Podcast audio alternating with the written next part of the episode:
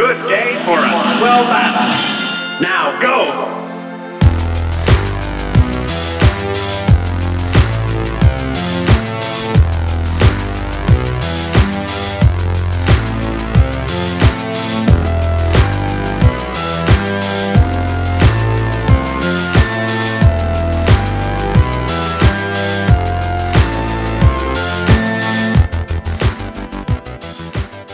E aí, pessoal, tudo certo? Eu sou o Guilherme Pereira e sejam bem-vindos ao episódio 33 do InPixel Podcast, o seu resumão semanal das principais notícias do mundo dos games. Esse que é o primeiro episódio de 2021, então um feliz ano novo para todo mundo aí que tá ouvindo. Espero que a tua virada de ano tenha sido boa, né, com muita saúde, que esse ano seja muito melhor, né, já que 2020 a gente não precisa nem comentar sobre, nem comentar sobre. Então, que 2021 aí traga coisas boas para todo mundo que tá ouvindo, tá bom? E esse episódio aqui vai ser um pouquinho diferente porque vai ter dois blocos, né? Só dois blocos. O primeiro bloco vai ser sobre o giro de notícias do fim do ano passado, porque o InPixel, né, entrou de férias aí um tempinho. Então tem algumas notícias aí para destacar que rolaram, né, no final do ano. E o outro bloco aí vai ter as notícias do dia 2 ao dia 8 né, de janeiro, que seria o, o, normal, né? Pegando as notícias da semana anterior, ao domingo, que é postado o episódio. Então só vai ser um pouquinho diferente, porque, bom, agora início de, de ano também não tem muitas notícias, porque os estúdios estão voltando de férias, as publishers também, aí tá começando a movimentar a indústria, saindo alguns jogos, né? É isso, esse episódio aqui vai ser um pouquinho diferente. Mas é o InPixel de sempre. E para quem não cuidou aí as redes sociais ou não me segue nas redes sociais, que é arroba Podcast, Twitter e Instagram, segue lá, se não seguiu ainda. Eu postei na última semana, agora não vou lembrar qual foi o dia, mas eu postei, não, fiz uma postagem agradecendo, já que o InPixel chegou a mil plays, mil reproduções. Os episódios do InPixel foram reproduzidos mais de mil vezes. Então, muito obrigado, gente. Muito obrigado a todo mundo que está acompanhando aí. É um ótimo jeito de começar 2021 chegando nessa marca que eu não imaginava que eu ia chegar tão cedo, então maravilhoso. E acho que eu tô no caminho certo. Acho que é isso aqui. vamos continuar fazendo isso daqui. Vamos chegar a um milhão, porque mil é quase um milhão. Estamos quase lá. E o InPixel faz parte do Podcasters Unidos, que é uma iniciativa que apoia pequenos podcasts, a galera mais underground, que está começando, que tem pequenos podcasts aí, então é uma rede de apoio com diversos outros podcasts aí também. Convido vocês a curtirem a página do Podcasters Unidos no Instagram, é @podcastersunidos. Lá vocês podem encontrar podcasts não só de games, mas também de outros assuntos, né, que giram aí em volta da podosfera. Então, entra lá que vale a pena, tá bom? E tu pode ouvir o InPixel através do Spotify, Podcast Addict, Deezer, Apple e Google Podcasts, Castbox, Pocket Casts, Amazon Music, Radio Public, Breaker e Anchor. Se tu puder seguir na tua plataforma favorita, isso já me ajuda bastante. Fazendo isso, tu ajuda o InPixel a ser ranqueado dentro das plataformas, né, dos agregadores. Isso faz com que o InPixel chegue para outras pessoas, né, como recomendação. Então isso me ajuda bastante. Se tu puder seguir em qualquer uma dessas plataformas aí. E se quiser seguir em todas também, não tem problema. Baixa aí os aplicativos todos, segue tudo quanto é canto aí, que me ajuda bastante. Mas sem enrolação, vamos lá pro giro de notícias do fim de 2020.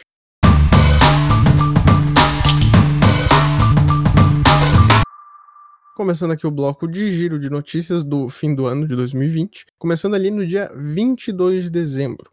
O game Stardew Valley recebeu uma nova atualização, considerada a maior atualização do game até agora. O update traz a opção de fazer uma fazenda na praia, o modo co-op local, também uma nova quest, novos NPCs e mais alguns detalhes ali dentro do jogo. O Eric Barone, que é o criador do jogo, anunciou a expansão através do blog oficial do game. E apesar de todas as polêmicas que estão envolvendo Cyberpunk 2077, Inclusive, o episódio 32 eu comentei bastante sobre as polêmicas. Recomendo vocês ouvirem depois que ouvirem o episódio 33. O game de RPG de mundo aberto da CD Projekt Red vendeu mais de 13 milhões de cópias, somando as cópias vendidas na pré-venda e a distribuição das cópias físicas e digitais, mas descontando os números de reembolso. Porque, bom, rolou reembolso aí, e se quiserem saber mais, episódio 32 que eu expliquei tudo certinho lá o que, que rolou com Cyberpunk e também com a CD no finalzinho de 2020. E Ghost of Tsushima foi eleito Game do Ano pela revista Famitsu. É uma premiação tradicional dessa revista japonesa que ocorre anualmente. O top 5 ficou dessa maneira aqui. Ficou Ghost of Tsushima, Animal Crossing New Horizons, Final Fantasy VII Remake, Sakuna of Rice and Ruin e Fall Guys. E vale lembrar que a Famitsu deu uma nota perfeita para Ghost of Tsushima. Esse é o primeiro game exclusivo da Sony, né, do PlayStation, que recebeu essa premiação, digamos assim, né? A gente recebeu uma nota perfeita de avaliação ali na revista. E o bizarro é que não teve The Last of Us 2 aí, e nem Hades, que são os grandes queridinhos aí. Na verdade, o The Last of Us não foi queridinho em 2020. Né? Teve muita gente que falou mal. Mas o Hades foi o grande queridinho do ano aí e não alcançou o público japonês. Lembrando que a Famitsu é uma revista japonesa. E outra coisa, Ghost of Tsushima é um jogo que fez muito sucesso no Japão, vendeu muito lá. E eu acredito que tenha tido todo esse sucesso aí, porque Ghost of Tsushima conta a história de um período específico da história do Japão, que foi uh, realmente, né, esse local, Tsushima, existe lá, é uma ilha, né, do Japão, que foi invadida, agora não vou lembrar qual século, mas foi invadida pelo Império Mongol uma época, e aí teve as batalhas e tal. Então, é um período histórico importante pro Japão, e eu acho que é por isso que o pessoal curtiu tanto esse jogo e vendeu bastante por lá, e fez mais sucesso, até mais do que o próprio The Last of Us. Agora, indo pro dia 23, no ano passado eu tinha comentado que o criador de Silent Hill, o Keishiro Toyama, tinha saído da Sony depois de muito tempo para criar o próprio estúdio, que é a Bokeh Game Studio. E no final de dezembro, o Keishiro revelou que o estúdio está trabalhando em um jogo de ação e aventura com elementos de terror. E aí ele fez uma entrevista para a IGN Japão e ele revelou alguns detalhes ali. Mas o mais interessante, a frase né, de mais destaque ali dele foi: esse game vai agradar os fãs dos meus trabalhos anteriores. O Keishiro não só foi responsável por criar Silent Hill, como também criou. Só isso, né? Criou Silent Hill, só. também criou Siren, que é um jogo de terror aí que nunca mais foi falado, né? Nunca mais tocaram nesse game.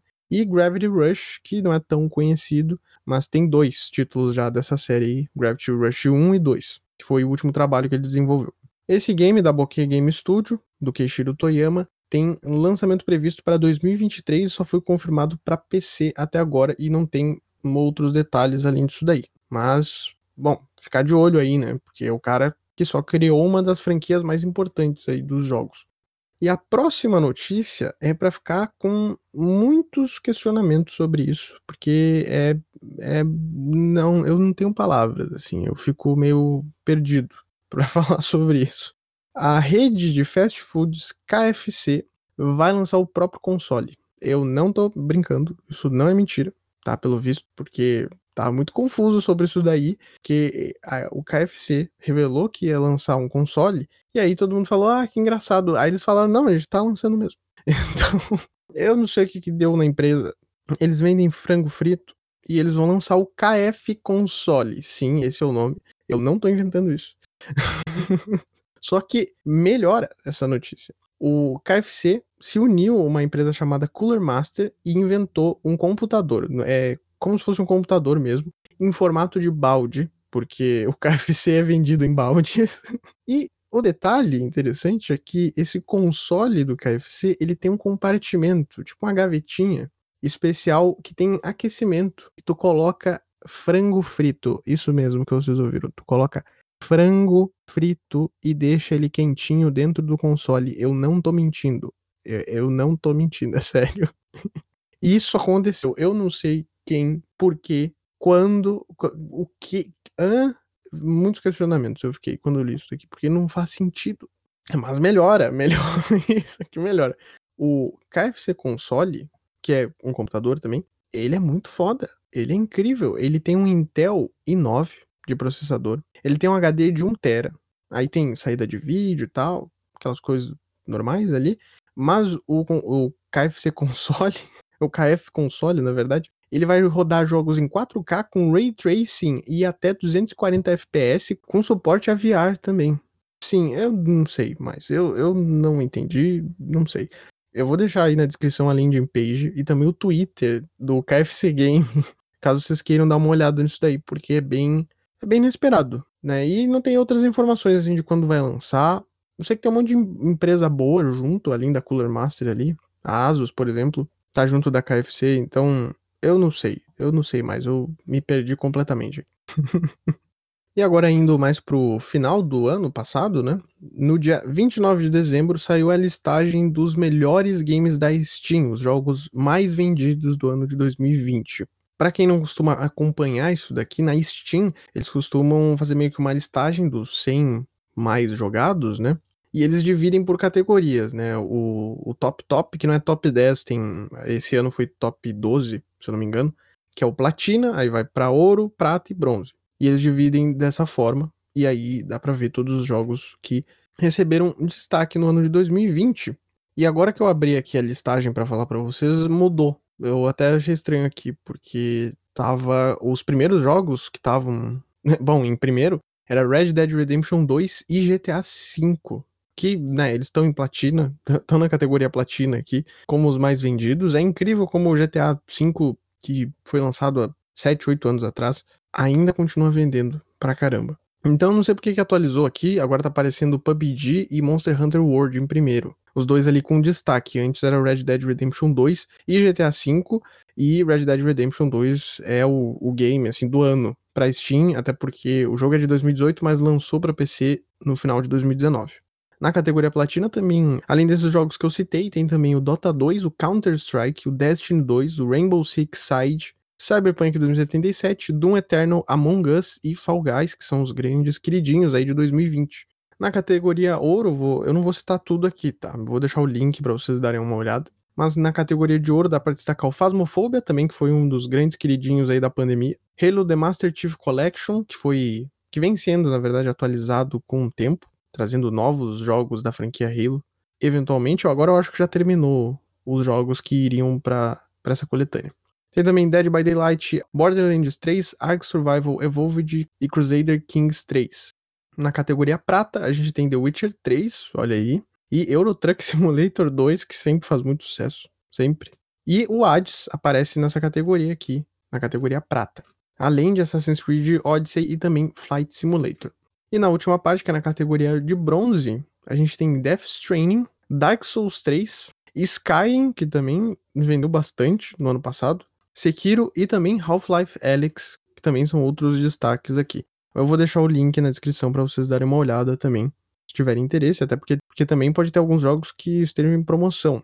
E a última notícia desse bloco, no dia 30 de dezembro, como alguns devem saber, o PlayStation 5 ele tá sendo bem difícil de conseguir em estoque. Tu chega nas lojas e tu não encontra o PlayStation 5 em lugar nenhum, porque realmente foi bem procurado. O pessoal foi muito atrás do novo console da Sony. Só que, infelizmente, a gente não tem informações concretas sobre as vendas. Mas, recentemente, a Digitimes, o portal Digitimes, disse que conseguiu algumas fontes da indústria, provavelmente alguns desenvolvedores ali da, da Sony, dos estúdios da Sony, e eles conseguiram algumas informações interessantes sobre o número de vendas. É possível então que o PlayStation 5 tenha vendido 3,4 milhões de unidades nas primeiras quatro semanas de lançamento, né, no primeiro mês. Só que essas informações não são oficiais. Só realmente eles conseguiram essas informações aí por fontes da indústria, entre aspas. e se alguém estiver se perguntando, ah, por que, que não falam o nome das fontes? É porque pode dar problema, o pessoal pode ser demitido. Então por isso que eles acabam não falando sobre as fontes que passaram as informações. E outro detalhe é que a expectativa da Sony para 2021, de acordo com essas fontes, é produzir entre 16 e 18 milhões de unidades. Na verdade, produzir não, vender entre 16 e 18 milhões de unidades. E foi isso pro bloco de giro de notícias do fim do ano passado. Agora a gente vai para os lançamentos e novidades. Também misturado com notícias que eu colocaria no giro de notícias convencional. Sim, então é, lançamentos, novidades e alguns giros de notícia aí. Vamos pro próximo bloco.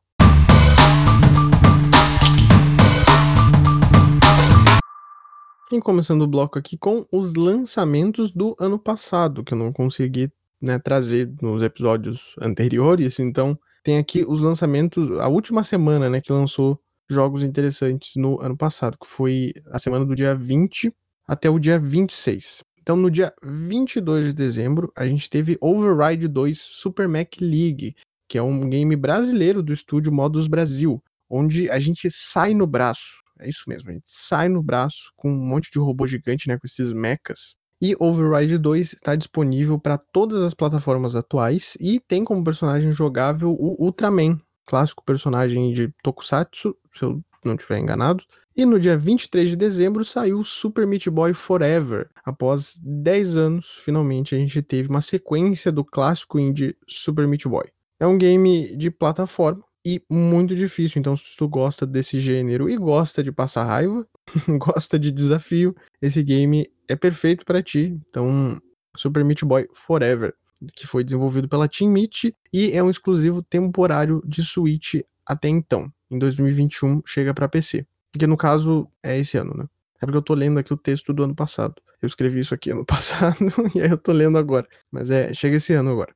No dia 25 de dezembro, no Natal, foi lançado o game Omori, que é um RPG desenvolvido pelo estúdio indie Omocat, que tem fortes inspirações em clássicos como Yuminiki e Mother.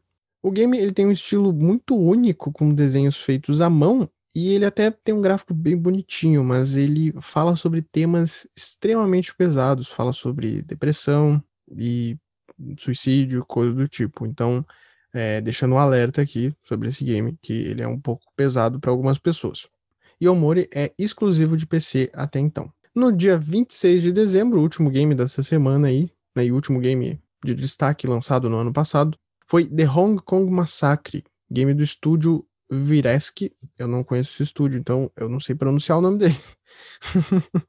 game que mistura a violência vista de cima de Hotline Miami e o estilo noir de Max Payne. Uma história movida por vingança e tiroteios brutais. Uau!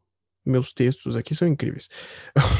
The Hong Kong Massacre chega pra, chegou para Switch após ter chegado ano passado no PC e PlayStation 4. Então ele foi um relançamento. E teve algum destaque lançado esse ano até agora? Sim, a gente teve um jogo lançado esse ano, que na verdade foi um relançamento, que é o Iris Fall, que foi lançado em 2018 para PC e no dia 8 chegou para PlayStation 4, Xbox One e Switch. É um game de puzzle e aventura que utiliza elementos de luz e sombra. É bem interessante, é um jogo bem bonitinho também. O gráfico bem bonitinho, né? E foi desenvolvido pelo estúdio Next. E esses foram os jogos aí de destaque do final do ano e também do início do ano. Mas como eu comentei no início do episódio, agora próxima semana, na verdade a semana que vocês estiverem ouvindo nesse episódio, né, no dia 10, vai começar a ter lançamentos interessantes aí no mês. E só porque o InPixel voltou, a gente teve um adiamento. A culpa não é minha, tá? Na semana que eu falei que ia voltar, ah, tô voltando dia 10, dia 10 volta, teve adiamento. Então a gente já começa 2021 perdendo com mais um adiamento. Estamos, é, temos o recorde, qual? Eu me esqueci o recorde aqui do Impix, eu acho que foi duas semanas sem ter jogo adiado. Acho que foi, não tenho certeza.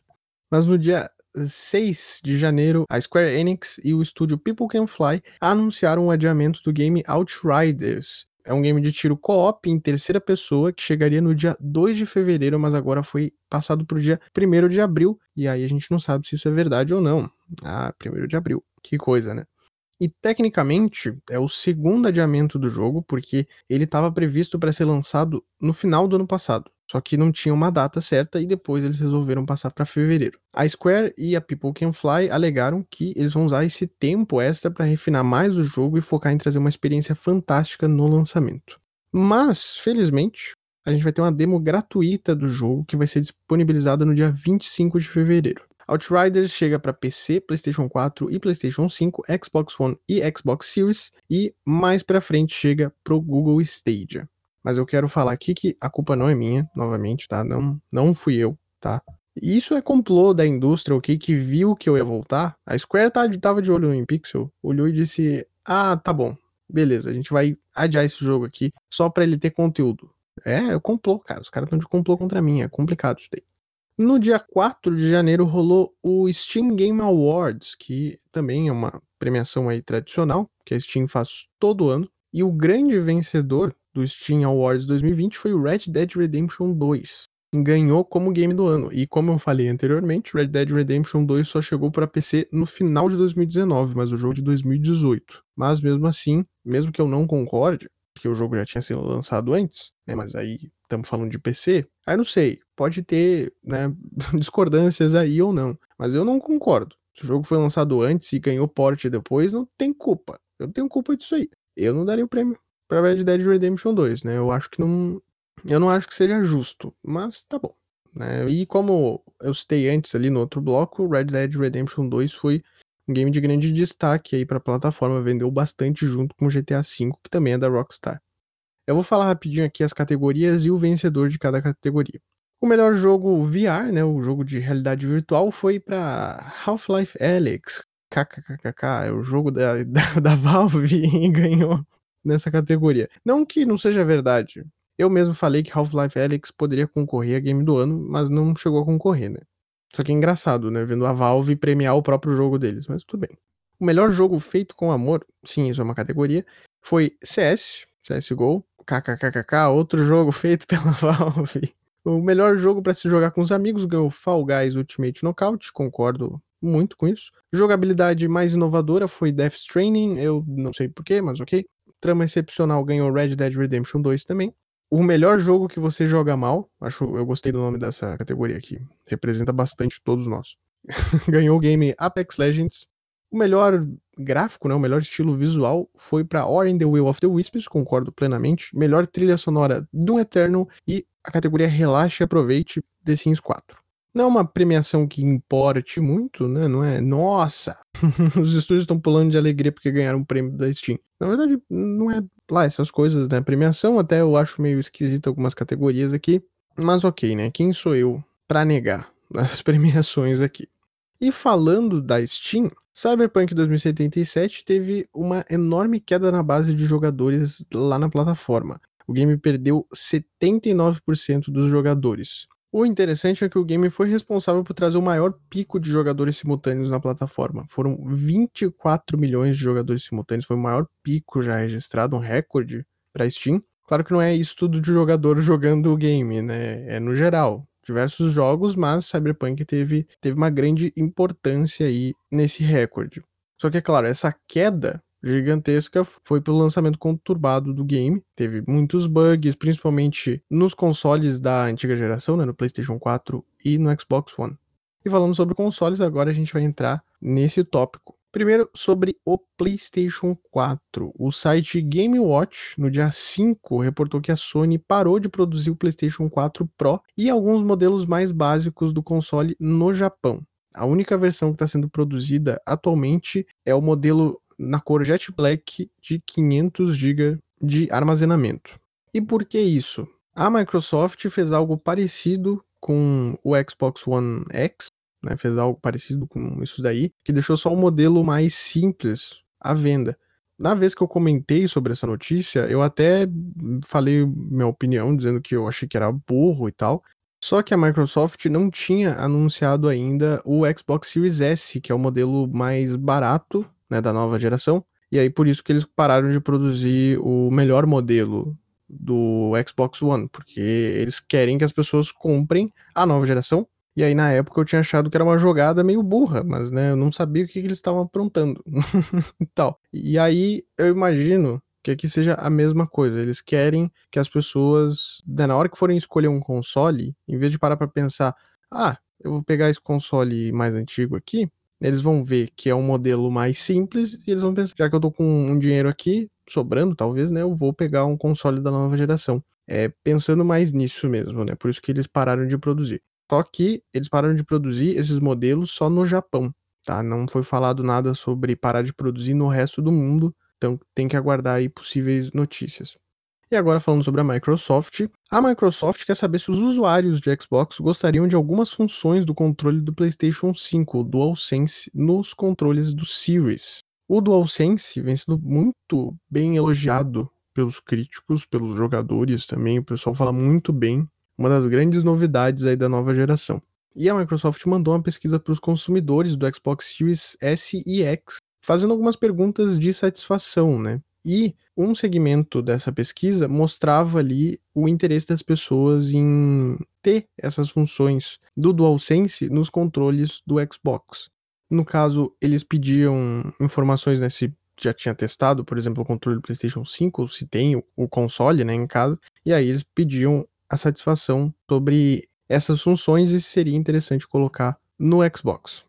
E falando sobre a Microsoft ainda, saiu uma notícia aí bem inusitada, bem interessante, que poderia ter dado outros rumos aí para a indústria de games. A Microsoft tentou comprar a Nintendo 20 anos atrás. E isso aconteceu. Na época que rolou o desenvolvimento do primeiro Xbox, né, o Xbox original, antes de ser o 360, na virada do século ali, né, entre 99 e 2000, a Microsoft estava explorando algumas possibilidades, né? Eles entraram em contato, por exemplo, com a EA, tiveram conversas, né, mas não conseguiram comprar a EA, o que também seria muito louco se tivesse acontecido algo desse tipo. E o pessoal estava indo atrás, a Microsoft estava indo atrás de diversos estúdios para ver o que, eles queriam fazer, porque eles estavam fazendo o Xbox, mas eles estavam vendo ali a Sony muito bem, né? Com diversos jogos ali exclusivos e eles estavam querendo competir, né? Entrar no mercado já competindo. Então, a pedido do CEO da Microsoft na época, o Steve Ballmer, foi feita uma reunião com a Nintendo e a ideia, olha só que loucura, eles chegaram na reunião e comentaram que queriam meio que unir as empresas ali, a Nintendo e a Microsoft, alegando que eles tinham hardware, né, que o hardware da Nintendo não era muito bom. Bom, até hoje, se a gente for ver o hardware do Switch, realmente é inferior aos consoles da nova geração. Mas eles estavam alegando isso daí. Ah, o hardware é ruim comparado com o da Sony. E aí eles passaram as ideias ali, né, de unir. E aí eles comentaram. Alguns ex-funcionários, o Bob McBreen, o Kevin Bachus, que eu acho que é assim que fala o nome dele, que são ex-executivos, né, do, da Microsoft, eles falaram que o pessoal da Nintendo começou a rir da cara deles. Ficaram praticamente uma hora rindo desse pedido de compra. Então, não rolou as negociações, né? não foi adiante. E depois disso daí, a Microsoft entrou em contato com uma empresa aí, ah, uma empresinha aí, a Band, ele só criaram Halo. Ah, só isso. É, bom, o resto é história, né? Você sabe o que aconteceu. isso é bem interessante porque isso é uma matéria que eles chamam que é uma história oral. Tem as transcrições ali no, na matéria da Bloomberg que mostra esses executivos aí, funcionários também da Microsoft, comentando sobre a história de criação da, do, na verdade, do primeiro Xbox. Então eu vou deixar o link, tá em inglês, tá? Caso alguém queira ler aí, que é bem interessante. E já puxando o gancho para Nintendo, a Nintendo comprou o estúdio Next Level Games, que é a produtora que produziu Luigi's Mansion 3 lá em 2019. Não só isso daí, mas nos últimos 15 anos a Next Level Games vem trabalhando junto com a Nintendo, produziu alguns outros títulos como o Luigi's Mansion Dark Moon, o Metroid Prime, para 3DS e o jogo de futebol do Mario, o Super Mario Strikers pro GameCube. A compra do estúdio vai ser finalizada só no dia 1 de março, que é quando vira, se não me engano, é quando vira o ano fiscal das empresas de jogos. Então, por isso que, por isso que é só no dia 1 de março. E até então eles não comentaram mais nada, né, que eles estão esperando finalizar essa compra aí, mas eles querem trazer mais informações sobre os projetos que a Next Level vai estar tá produzindo junto com a Nintendo.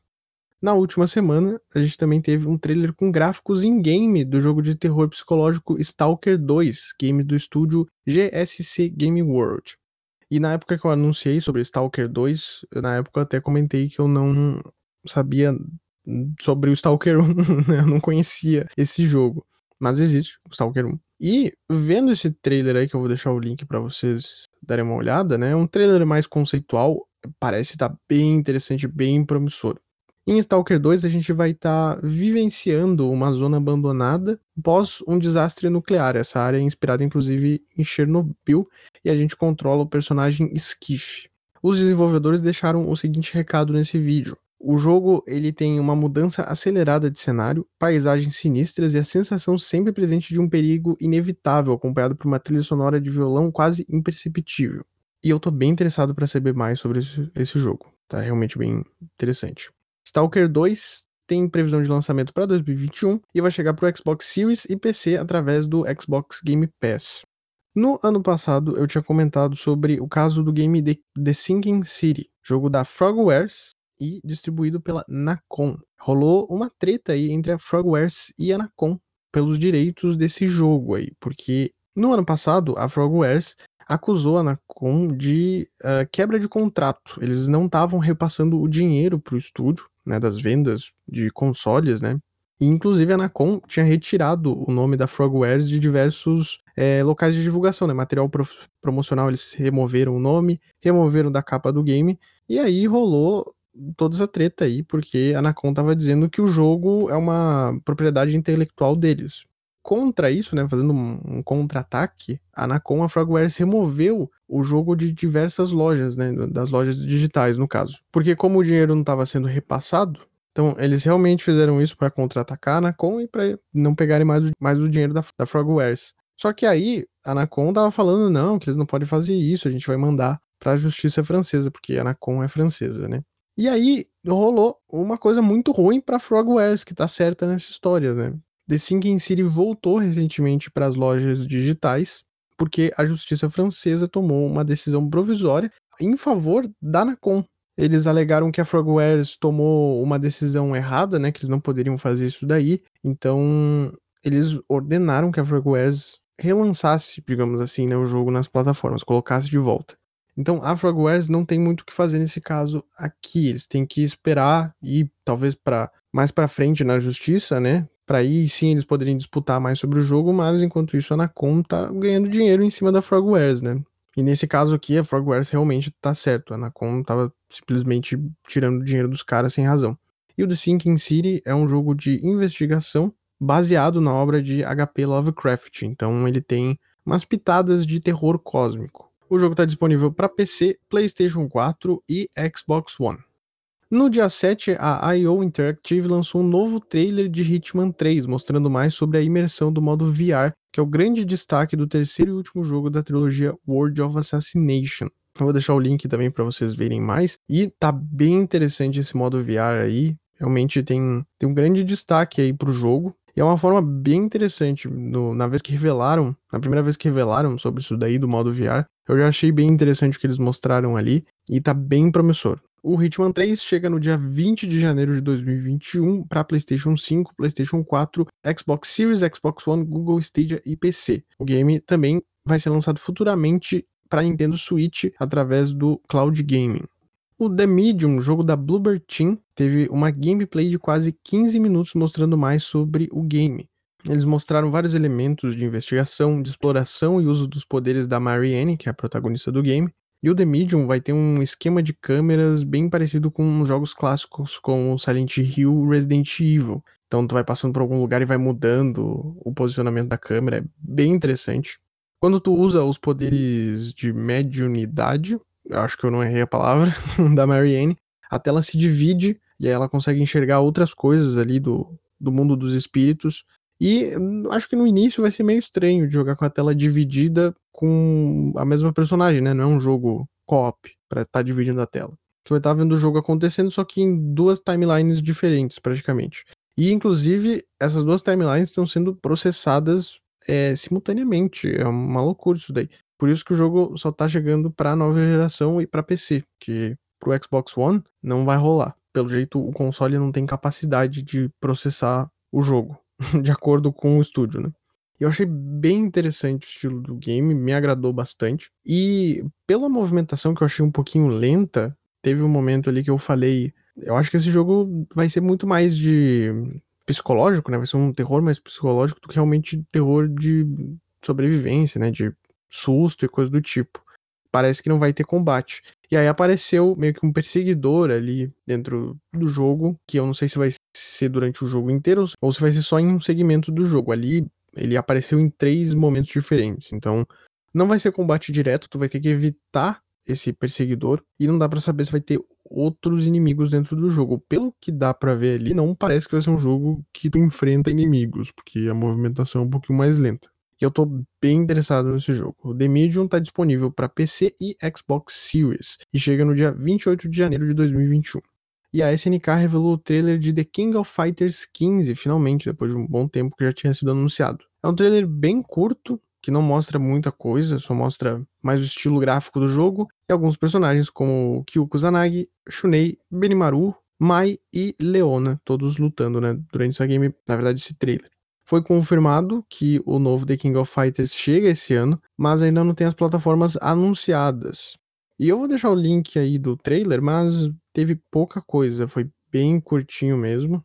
mas já prometeram que vai ter um novo trailer, que já está sendo produzido, e vai ter uma animação especial de divulgação que vai ser dirigida pelo Masami Obari, foi o diretor dos filmes animados de Fatal Fury nos anos 90. No dia 7, a Capcom realizou uma transmissão especial de Monster Hunter Rise e está sendo bem aguardado aí pelos fãs da franquia. Durante essa transmissão especial, eles revelaram a data da demo de Monster Hunter Rise que já começou, tá rolando desde o dia 7 de janeiro e vai até o dia 1 de fevereiro. Nessa demo, você vai poder explorar algumas regiões do game, utilizar a Wirebug, que é a nova ferramenta do jogo, vai poder fazer algumas quests e ir atrás, né, caçar alguns monstros específicos. E pelo que dá para entender, vai ter um limite dessas missões, porque tu pode ficar rejogando, né, o game, mas ele tem um limite nessa demo. E a demo de Monster Hunter foi um grande sucesso, fez a eShop, que é a loja digital da Nintendo, sobrecarregar, caiu, não estava conseguindo fazer os downloads direito lá na plataforma. Teve gente que alegou que tu fazia o download e não acontecia nada, ou só baixava a demo depois de alguns minutos. Então a Nintendo teve que fazer uma manutenção emergencial e tirou o serviço fora do ar por algum tempo até corrigir isso daí, mas ainda nos primeiros dias teve alguma demora ali para baixar o game. Até isso corrigir, na verdade eu acho que até já corrigiu, né? Se eles já fizeram essa manutenção aí, o hype meio que já meio que estabilizou, né? Porque o pessoal tá bem empolgado para esse jogo. E como vai até o dia 1 de fevereiro, provavelmente já deve ter estabilizado a loja digital. Monster Hunter Rise, da Capcom, vai ser um exclusivo temporário de Switch e lança no dia 26 de março. E puxando a Capcom aqui, né, fazendo um gancho já, para finalizar o episódio, a Capcom proibiu a divulgação de spoilers em vídeos na internet. Eles mudaram as diretrizes de vídeo, então tem que tomar cuidado aí, tu criador de conteúdo. Na verdade, criadores de conteúdo não tem perigo, sabe? Realmente não tem muito perigo, só tem que seguir algumas diretrizes que eu vou comentar aqui. Mas é porque é que eles estão com medo do lançamento de Resident Evil Village 8. Até um tempo atrás teve vazamento de alguns jogos aí da Capcom. Na verdade, de dados, né? Vazamento de dados da Capcom. E aí eles estão com medo de spoilers. E aí eles mudaram algumas diretrizes. Se tu é criador de conteúdo, se tu faz stream ou vídeos, tu pode fazer o teu conteúdo normal, né, o conteúdo criativo que eles chamam aqui nas diretrizes. Então, pode fazer as orientações, tutoriais, um let's play, speedruns, análises, reações, todos os vídeos que se enquadram no estilo comentário, né? É permitido fazer a filmagem do jogo, mas tu tem que ter um conteúdo teu junto, ou seja, tu tem que comentar sobre o game. Tem que ter o um comentário ali. Tu não pode só filmar o jogo, não, filmar não, né? Só gravar o conteúdo do game e postar em tudo quanto é canto. Isso vale para GIF, para vídeos curtos nas redes sociais, fotos, tu não pode divulgar nada disso daí.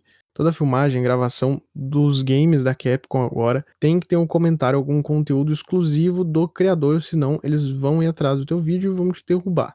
Eles também mudaram algumas coisas, né? Na verdade, até frisaram algumas diretrizes, comentando que o pessoal que recebe o jogo antes do lançamento não pode produzir conteúdo. Porque tem muita gente que faz isso, né? Às vezes esquece que existe um embargo, que é muito comum para criadores de conteúdo e também pessoal que é analista, né? Faz análise de jogos. O pessoal recebe um contratinho que tem um embargo dizendo, ó, pode fazer conteúdo sobre esse game a partir do dia tal. Tem muita gente, às vezes, que passa por cima do embargo, estão nem aí. Às vezes as empresas não são tão rígidas, eles só pedem pra, ó, espera um pouco. Tu tem o jogo aí, mas espera um pouco. E aí, às vezes, nem vão atrás, né, de derrubar o vídeo, o conteúdo que foi postado antes do tempo. Então eles frisaram isso daí. Mas eles realmente querem acabar com os spoilers, né? Não pode nada de spoilers, assim, solto nas redes sociais. O que, de certo modo, é bom, né? Porque se tu tiver, sei lá, mexendo no Twitter, por exemplo. No Twitter é muito fácil tu pegar spoilers se, se tu não se cuida lá, se tu segue bastante é, perfis que falam sobre games, vai ter um ou outro ali que vai lançar um spoiler. Então, isso é bom, de certo modo. É ruim para divulgação, talvez, sabe? Vai usar uma imagem para divulgar que tu vai fazer um vídeo, uma live, coisa do tipo. Talvez seja ruim isso, não sei. Realmente tem que cuidar isso daí, mas pelo menos não mudou nada na criação de conteúdo, né? Bom, e foi isso para esse episódio.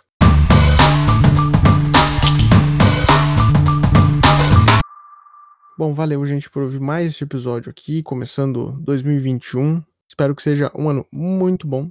Peço que tu compartilhe o episódio se tu curtiu, segue nos agregadores que eu citei anteriormente. No mês passado teve alguns episódios aí que eu acho interessante vocês ouvirem também, tá? Depois que ouvirem esse episódio, né? Agora que tá acabando, vocês podem ir ouvir o último episódio do ano, do ano passado, né? Que foi o Pixel por Pixel com o pessoal do Calcast, onde a gente falou sobre os jogos que marcaram a nossa infância. O InPixel número 32, onde, inclusive, né, eu citei antes, né? Dei destaque para toda aquela questão do Cyberpunk 2077, as polêmicas, né? Lançamento conturbado. Acho que é interessante para complementar esse daqui, caso tenha interesse. O 2020 do InPixel, que eu fiz para trazer mais informações sobre o InPixel, de como foi realizar o podcast no ano de 2020. Tá bem legal esse episódio, confiram lá também. E o Unlocked que eu fiz falando sobre as minhas primeiras impressões sobre o Project X Cloud da Microsoft, o serviço de games via streaming do Xbox Game Pass. O Project X Cloud no momento está em beta aqui no Brasil, eu tive a oportunidade de testar e ficou bem legal esse episódio também. Então deixo aí a recomendação de todos os episódios aí, se tu puder escutar depois, se quiser escutar. Né? Segue o InPixel nas redes sociais, é arroba InPixelPodcast no Twitter e Instagram. Segue o Podcasters Unidos no Insta também, arroba Podcasters Unidos. E é isso, gente. Valeu, se cuidem e até o próximo episódio.